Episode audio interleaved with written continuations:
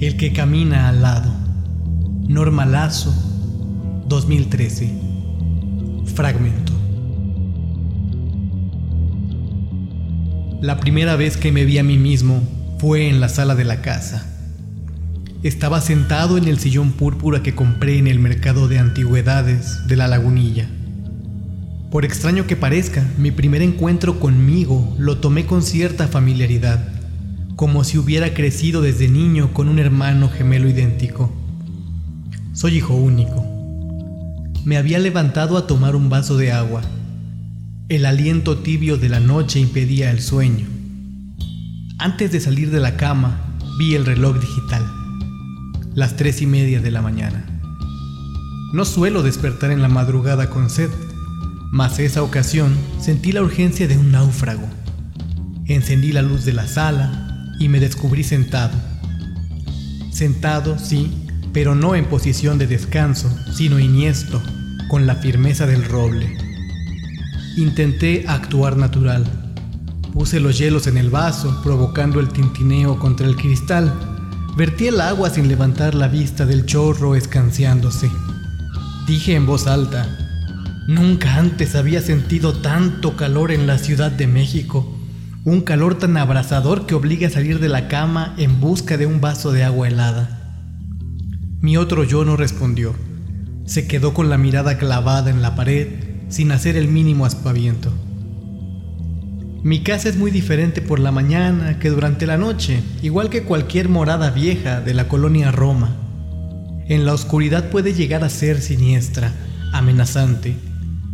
En el transcurso del día, no es más que una hermosa edificación de principios del siglo XX. Después de mi extraña experiencia de esa noche, desperté de un salto y con el corazón latiendo deprisa. Por suerte, la luz del sol me devolvió un poco de tranquilidad. Pensé que se había tratado de una pesadilla vívida. Corrí las cortinas.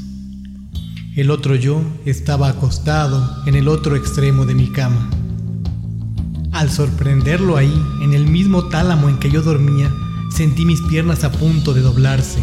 Por poco caigo al piso, pero logré sujetarme de las cortinas, cuya tela es muy pesada. Quise hablarle, preguntar qué quería.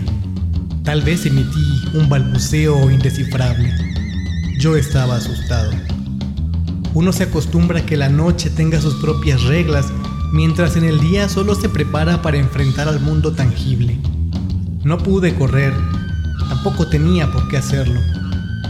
Mi otro yo dormía profundamente en posición fetal, inerme y silente. Ni siquiera se apreciaba su respiración. Me aproximé a él, a mí. No sé bien cómo contarlo porque era yo, un otro yo que a la vez no lo era. Cuando estuve lo suficientemente cerca, intenté buscarle rasgos diferentes a los míos. A pesar de ser minucioso, no los hallé. Era una copia exacta y fidedigna de mí. Estuve a punto de tocar su cara. Justo antes de que las yemas de mis dedos rozaran sus mejillas, abrió los ojos. Me miró, aunque con fijeza vacía, pero me miró. Di un brinco hacia atrás. Salí corriendo de la recámara. En la cocina, quise convencerme de que se trataban de alucinaciones provocadas por la onda de calor. La semana pasada el termómetro llegó a 42 grados He seguido al pie de la letra las recomendaciones de los médicos. Aún así, creo que debo estar haciendo algo mal. Los dolores de cabeza se han vuelto recurrentes. En el momento en que voy a acostarme siento la primera punzada en la parte derecha del cerebro. Incluso por las mañanas he despertado con la sensación de que un estilete atraviesa mi ojo derecho. Durante el transcurso del día ya no soy el mismo. Ando cansado, con fatiga, arrastrando los pies igual que los ancianos. Por las noches despierto con mucha sed. En realidad la siento todo el día. El ventilador del techo no sirve de gran cosa. Solo inspira juegos estúpidos.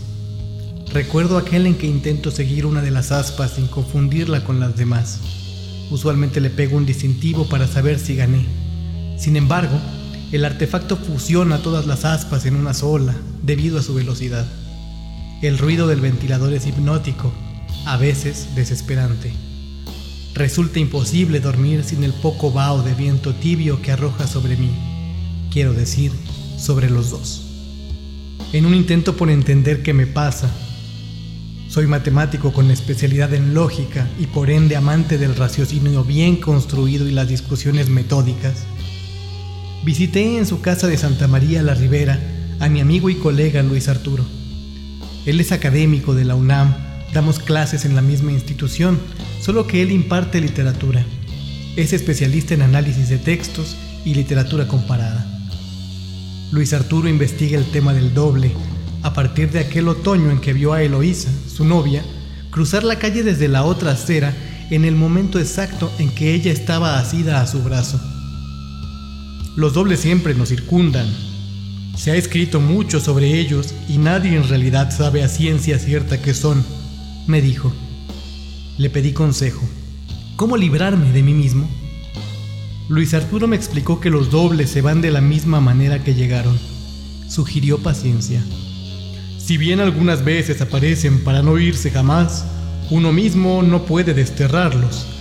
Hizo una pausa y acotó. Maupassant convivió con su doble hasta el final de sus días. Escribía sobre el que camina al lado, en un intento por mantenerlo satisfecho Finalmente se hartó de su presencia. Pensó que solo suicidándose se libraría de él. Yo no estaba de acuerdo y lo refuté.